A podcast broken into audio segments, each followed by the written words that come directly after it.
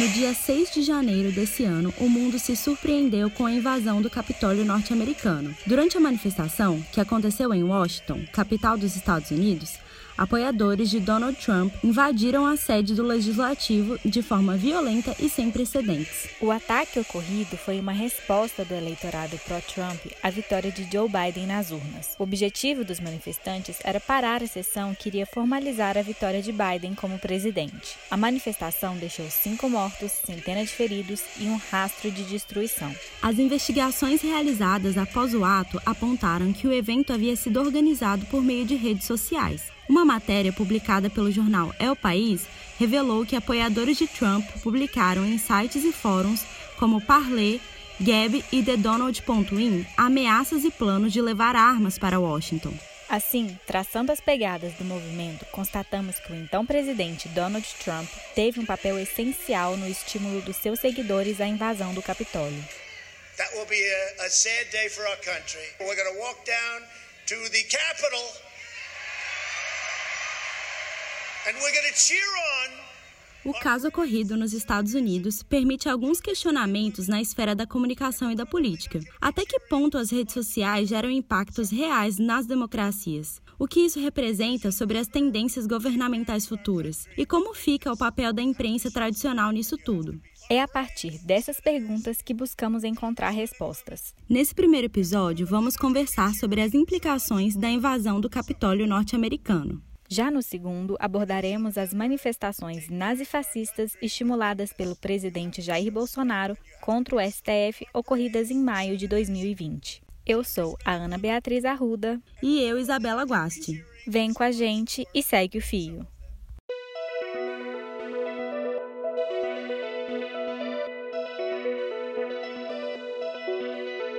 Porque os Estados Unidos também tem uma questão muito específica, muito peculiar, que nos torna um pouco distantes disso, a, a força e a presença de um, um, sistema bipartidário. Não é simplesmente dois partidos, mas dois, os grandes dois partidos, eles polarizam as eleições. Então isso traz um contexto um pouco diferenciado quando a gente entende nosso, mesmo nosso federalismo brasileiro. Né? Lógico, as eleições são muito mais organizadas de uma forma mais unificadas. Então por isso que essa questão do colégio eleitoral, essa questão de que o voto não é obrigatório, também tem isso. Então, você tem uma, uma tentativa de angariar né, novos eleitores nesse contexto, e no caso brasileiro a gente tem um voto como obrigatório. Então, você já tem a previsão, mais ou menos, ainda que a gente tenha abstenção, etc. Mas a gente tem pouco né, de, uma, de uma visão que o que, que pode acontecer a partir disso. No áudio que acabamos de escutar, o professor do Departamento de Ciência Política da Universidade Federal de Minas Gerais, Breno Cipriano, explica um pouco sobre como funcionam as eleições nos Estados Unidos, que é uma república federal presidencialista. Mas seria toda essa estrutura democrática que dá aos Estados Unidos a fama de ser uma grande democracia ou a maior democracia do mundo? Breno nos conta como e por que a política norte-americana é tão potente e consolidada historicamente os Estados Unidos, enquanto uma nação que traz essas instituições democráticas à tona, vem desde a Revolução Americana. E isso traz um, um ideal conjugado desse novo começo que foi a questão da colonização dos Estados Unidos, as 13 colônias inicialmente, e junto a isso, quando teve a Revolução e depois desvencilhamento das colônias com a metrópole, a gente teve justamente um, um momento que se criou instituições fortes que trouxeram justamente esse ideal, que é um ideal liberal de instituições democráticas. Então, nos Estados Unidos, quando a gente fala, e principalmente com alguns trabalhos clássicos sobre nação e, e como que tudo isso foi sendo consolidado, demonstrou justamente como que uma democracia moderna, muito diferente da democracia clássica, muito vinculado à, à democracia direta, a democracia moderna representativa foi muito bem executada e pensada pelos Estados Unidos. Por isso que tem esse referencial, principalmente porque as instituições elas refletem refletem né, um Estado consolidado. Mesmo com um sistema consolidado, podemos pensar como a invasão do Capitólio é um sintoma latente das profundas mudanças e vulnerabilidades da democracia, não só nos Estados Unidos, mas no mundo. A ascensão dos governos de extrema-direita, como na Polônia, Hungria, Turquia, Brasil e Mianmar, mostra uma tendência que cada vez mais chama atenção pela forma como a comunicação é articulada nos movimentos antidemocráticos. Durante a Segunda Guerra Mundial, por exemplo, as peças publicitárias eram uma ferramenta poderosa para disseminar os ideais do regime nazista e convencer a população alemã. Ou seja, assim como a comunicação serve para construir um ambiente mais plural de liberdade de expressão, ela também pode ser ferramenta usada para fins contrários. O professor de jornalismo da UFMG, Bruno Leal, explica mais sobre essa via de mão dupla da comunicação. Ela é ideal num pretenso modelo, num pretenso parâmetro de um certo jornalismo de forte inspiração norte-americana. Mas a gente sabe que nem lá nem aqui isso se sustenta. O jornalismo americano, se tem esses ideais de objetividade, parâmetros de notícia, foi um jornalismo conivente com o racismo durante a vida inteira. Foi conivente com todas as desigualdades norte-americanas o tempo inteiro, inclusive com governos muito conservadores. Então, e no Brasil nem se fala. A gente tem dois casos clássicos. Assim. A mídia jornalística brasileira foi, na sua grande maioria, favorável e beneficiária do golpe civil-militar de 64, e os agentes midiáticos foram decisivos para esse processo contemporâneo que envolveu o impeachment da presidente Dilma e a eleição de Jair Bolsonaro. Basta ver as últimas denúncias envolvendo a Operação Lava Jato e articulação com jornalistas.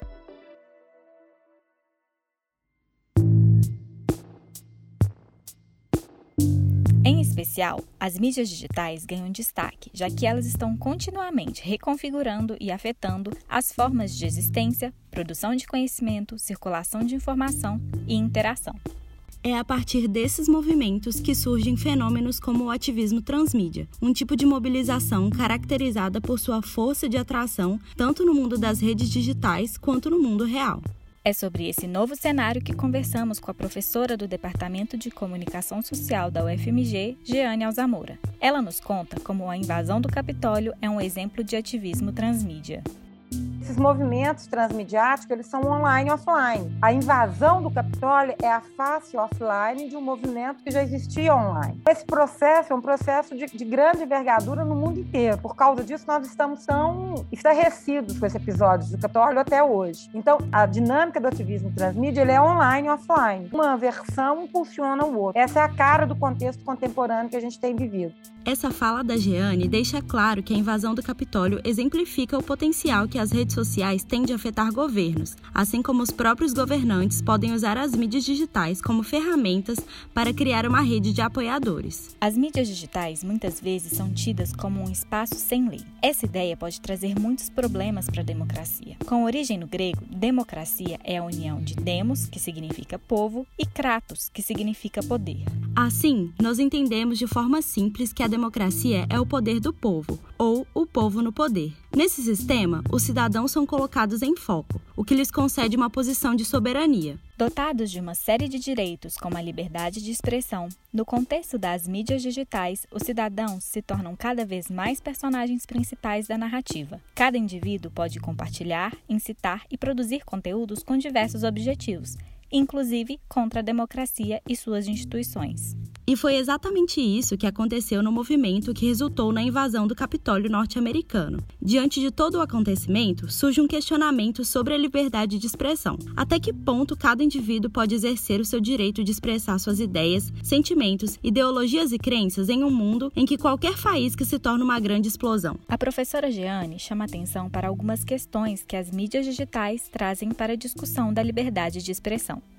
a ampliação das manifestações sociais e o alcance social dessas manifestações por meio das mídias sociais no contexto contemporâneo nos leva a revisar quais são os parâmetros que a gente acha adequado, por exemplo, para a liberdade de expressão. A grande questão é, em nome da liberdade de expressão, a democracia entra em risco. Então, essa é a grande questão do conflito hoje. Nós temos que regular essas interações sociais. Nem tudo é permitido em nome da, da liberdade de expressão expressão. Esse tipo de questão que não é nova, sempre existiu, mas ela tem um alcance social potencializado por causa das mídias sociais hoje, e ela tem um poder de interferir nas, na, nos aspectos da democracia como não tinha anteriormente. Então, assim, a gente começa a ter uma série de disputas de sentido, de conflito, em função dos usos sociais dessas mídias sociais e o modo como elas vão sendo recontextualizadas a cada nova ação social que aparece. Então, essa é uma questão grave da contemporaneidade realidade e que a gente tem que enfrentar. É uma questão de ativismo transmídia, porque ela, ela se desdobra em várias conexões de mídias digitais a partir da participação cidadã nesse processo, como essas, essas disputas de sentido vão ocorrendo em torno das redes sociais online, com um grande poder de afetação social da democracia vigente. Então a gente entende que o conceito de liberdade de expressão gera muitas controvérsias e dá pano para a manga em diversas reflexões, já que muitas vezes ele pode acabar contribuindo para a disseminação de discursos de ódio, informações falsas e estimular movimentos como o que aconteceu nos Estados Unidos. O grande exemplo disso é o discurso de Donald Trump feito minutos antes da invasão. All of us here today do not want to see our election victory stolen by emboldened radical left Democrats, which is what they're doing, and stolen by the fake news media. That's what they've done and what they're doing. We will never give up. We will never concede. It doesn't happen. You don't concede when there's theft involved. Nesse áudio, Trump não só estimulou seus apoiadores a marcharem até o Capitólio, mas também fez uma pressão sobre o ex-vice-presidente Mike Pence. O magnata criou uma narrativa contra Pence durante o seu discurso e também fez uma série de postagens no Twitter agregando a oposição e o desafio ao político. O problema dessa postura surge quando os invasores realizam a manifestação com a pretensão de capturar e assassinar Pence e outros políticos, motivo confirmado pelo Departamento de Justiça do país após investigações.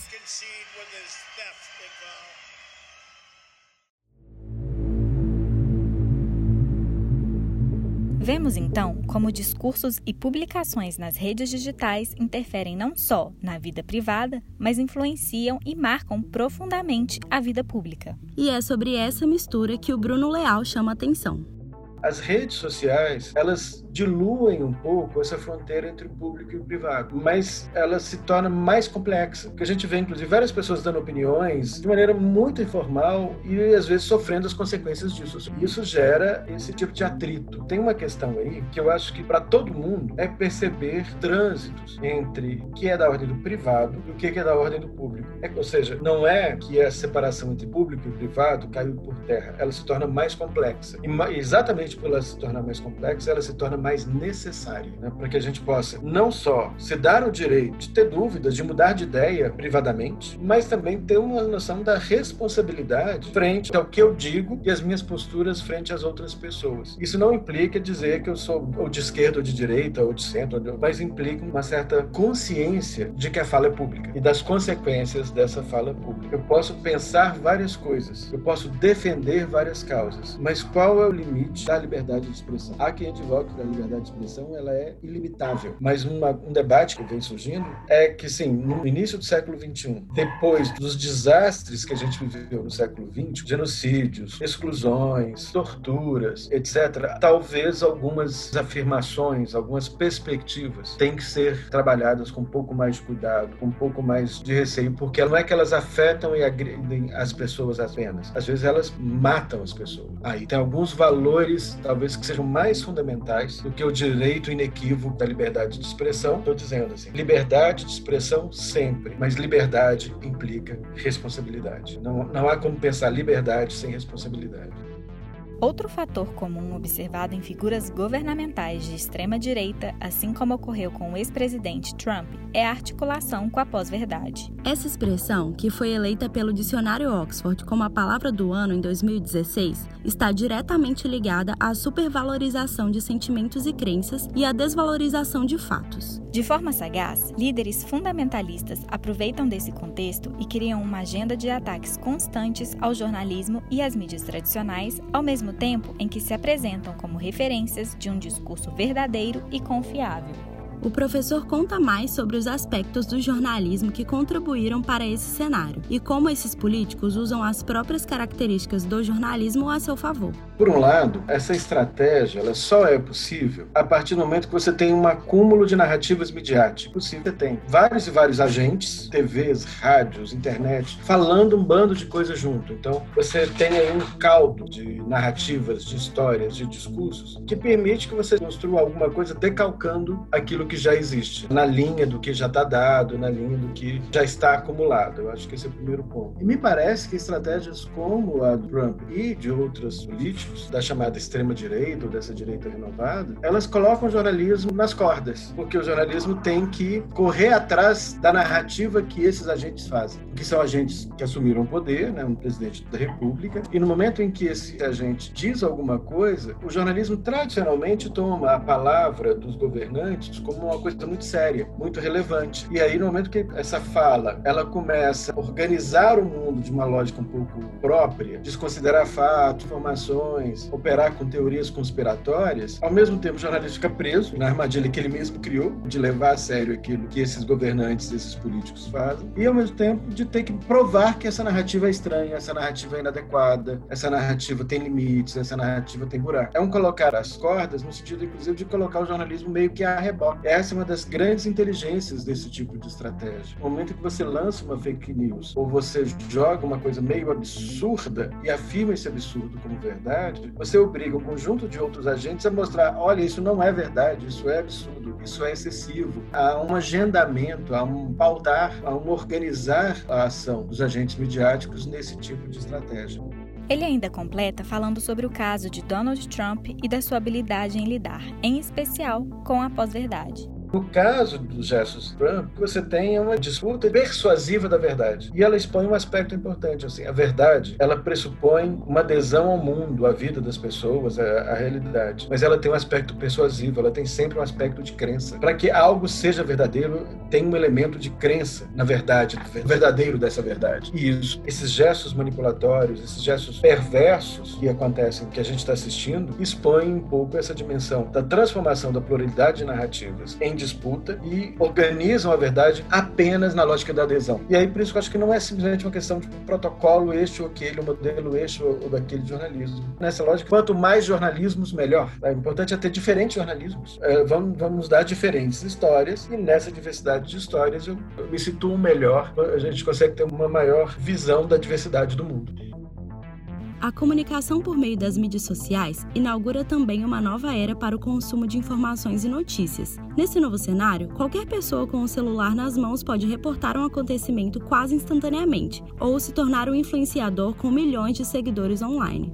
O gatekeeping, ou seja, o poder sobre o que deve ou não ser publicado, deixou de ser propriedade exclusiva do jornalismo. Com a participação cidadã na produção de informações, como fica o jornalismo tradicional? De que forma ele reage a esses acontecimentos recentes? A solução que, uh, mais rápida que o jornalismo conseguiu fazer foi produzir os textos de opinião. Então você tem hoje um jornalismo, você tem, um, você tem um jornalismo de opinião que se dá tanto na quantidade de colunistas, na quantidade de opinadores né, que dão a interpretação, a leitura do acontecimento, quanto você tem um jornalismo claramente de opinião.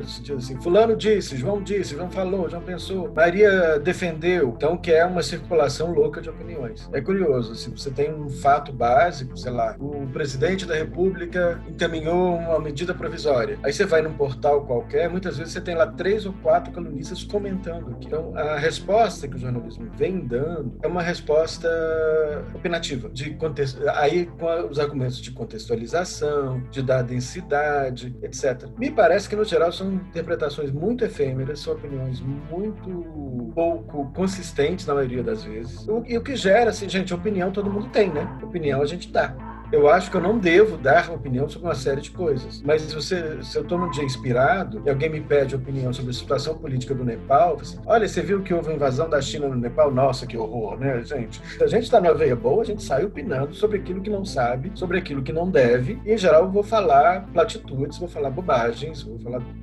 Então, mas você tem uma cultura da opinar sobre as coisas que, de uma certa forma, eh, os agentes jornalísticos não só se inseriram nela, como estimularam ela. Me parece que um desafio do jornalismo é, é, ir na contramão um pouco dessa opinião e caminhar em direção à apuração, a, a, a, talvez um dos seus pressupostos, porque o excesso de opinião ou a opção pelo jornalismo opinativo implicou, por exemplo, a redução das redações, a redução do, da, da, qualidade da, da, apuração, a diminuição de recursos para processos de levantar informação, de checar informação, de construir, de detectar, de apurar, a palavra é apurar mesmo, que se tornaram muito frágeis frágeis. Assim, a entrada, inclusive, de outros agentes na produção de informação aponta, inclusive, para gente que está falando assim, olha, não foi desse jeito, não foi assim.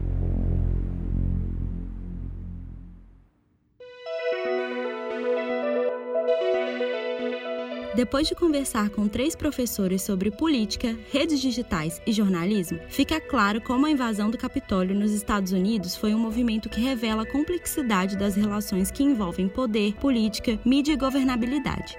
A discussão chama atenção para a fragilidade da democracia, para a potência das mídias digitais e para a importância da responsabilidade no jornalismo.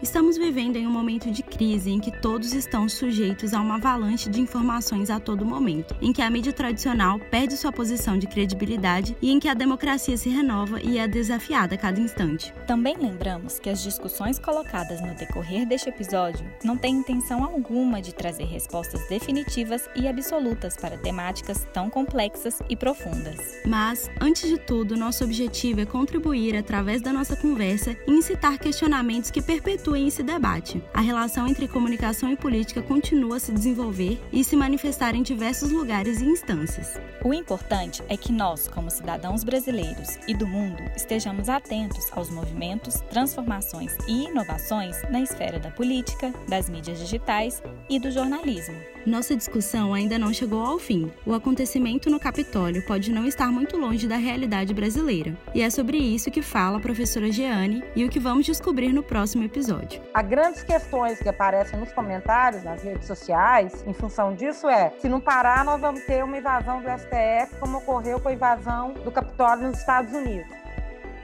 Esse é um podcast realizado por estudantes de jornalismo da Universidade Federal de Minas Gerais, na matéria Projetos B2, sob orientação do professor Camilo Ágil. Este episódio foi produzido pelas estudantes Ana Beatriz Arruda e Isabela Guasti, com apoio de Gabriel Juan e Jéssica Januário. Para a construção desse episódio foram usados como referência Matthew Dancona, Henry Jenkins, Wilson Gomes, os livros Engenheiro do Caos, A Morte da Verdade e áudios da NBC. Obrigada e até mais!